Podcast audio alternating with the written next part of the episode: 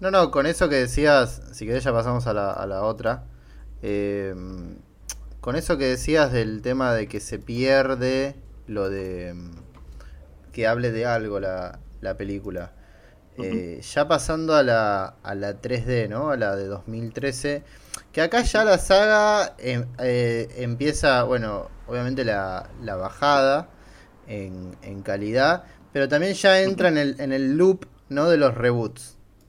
Por este tema de que, bueno, eh, están las dos películas de Lionsgate, después Lionsgate pierde los derechos con Leatherface, porque no, no porque por tiempo, o sea, como no la estrenaron en determinados años, perdieron los derechos.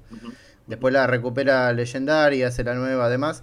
Pero acá la de 2013 arranca todo este tema de que, bueno, cada película parece que está reiniciando la saga y, es, agotador. Más allá de después, más allá de lo que después nos puedan parecer las, las películas individualmente, eh, mm. es agotador.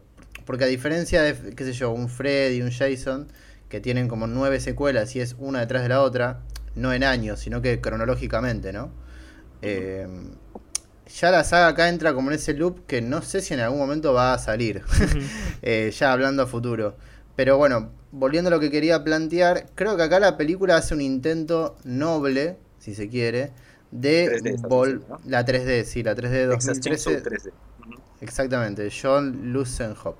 Eh, hace un intento noble de querer recuperar lo local. Eh, y me parece que está bueno lo que trata sobre el tema de la familia y lo como este secreto ¿no? de que todos quieren ocultar de, esta masacre de Texas, que la verdadera masacre de Texas es como Matt, estos son los primeros cinco minutos, ¿no? así que no es un spoiler, como después de la 1 esta familia es linchada, eh, todo este tema del linaje y eso, me gusta cómo está tratado, eh, porque yo entiendo que cuando uno se queda con la película diciendo, ah, esta es la que eh, Leatherface tiene una chica que es su familiar, puede parecer medio ridículo, ¿no? Superficialmente. Y en el final cae un poco en la ridiculez porque cuando ella le dice, toma hermanos a caballos, ¿no? Es como bastante, bastante ridículo, ¿no? Eh, pero antes tiene como otro trabajo como más interesante. Creo que después la película se desinfla un poco, como que cae en, en una matanza que ya no está hablando de nada, como que todas las muertes son iguales esa escena de, de, Leatherface en el, en el. No es un circo, en la feria. No me gusta, me gusta poco y nada, ¿no? Como que ya se pierde, se va desinflando la película. A mí me dejó un saldo positivo igual. Eh, pero bueno, no, no creo que sea de las peores, peores, por más que quizás esté a mitad de tabla o, por ahí. No sé, vos Ramiro, ¿qué te pasó con la revisión? Sí, no, a ver, eh, yo, yo pienso que es de las más divertidas. No es una mm. buena película para nada. O sea, es una película que si alguien no se quiere echar una película en mi mes de Halloween o me voy a hacer un maratón, le diga, bueno, míratela que te vas a echar unas risas.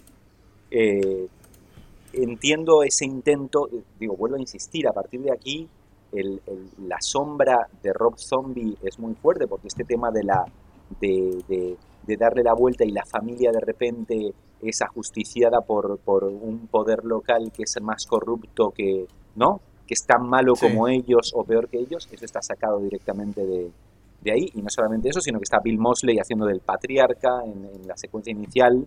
Entonces es curioso cómo eh, la visión de Rob Zombie permea eh, la, la, serie de aquí en adelante. Y eh, para mí es una película muy divertida muy, yo como diría, es como parece una telenovela, como una telenovela, ¿no? De, de, tu padre, mi madre, la herencia, no sé cuánto, me engañas con no sé qué, pero me pareció muy divertida en eso, es decir, es como, como más lúdica que otras, me parece más, más divertida y aparte incluso digo, el, el símbolo de los tiempos, Alejandra Daddario casi le da como una cosa también, como una todas son diferentes, pero es como, este es la el modelo eh, Matanza de Texas en el que la Final Girl es una, una modelo de Instagram. Claro. claro, Entonces la película a mí me parece muy divertida. Incluso la, la, pavada esa de que pensábamos que era hermano, que la verdad habría tenido sentido, eh, ¿no? Que es el tío, supuestamente, de Leatherface. Claro, es como el tío, sí. Sí, igual, ¿cómo pasamos de los 70? ¿Cómo, cómo Alejandra Dario tiene 24 años en 2015? No sabemos. Claro. si ella nació en el 75, como tiene 20 y pico en, en 2010, porque aparte la película hace uso del celular y de todo sí, esto. Sí, es como muy está claramente que es en esta época. Entonces, eh, no importa. Es una película que no hay que pensarla mucho y para echar unas risas sirve bastante, yo pienso.